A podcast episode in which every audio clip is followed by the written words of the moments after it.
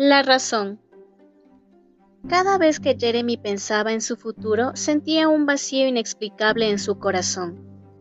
Él se reunía con sus padres dos veces por semana y con sus amigos los fines de semana, pues él vivía solo y necesitaba de tiempo y espacio para pensar qué quería hacer con su vida.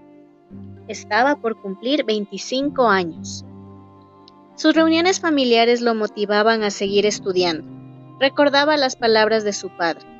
Mi hijo, evita distracciones, toma todas las precauciones y siempre camina con atención, enfocándote a lo que quieres. Las palabras de su madre, en cambio, iban enfatizadas al amor propio y al amor de una pareja. Siempre ella le relataba cómo conoció a su padre y de los grandes souvenirs que guardaba en su closet. Aún así, Jeremy no se sentía completo.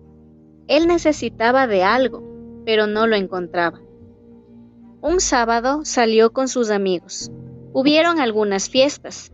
Se escuchaban conversaciones típicas de jóvenes como ¿Ya compraste la cerveza?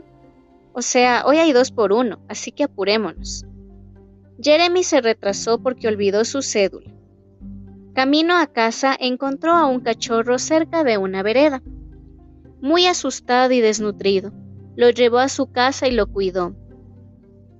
Se dio cuenta que el ayudar a un ser indefenso, su corazón empezaba a sentirse completo.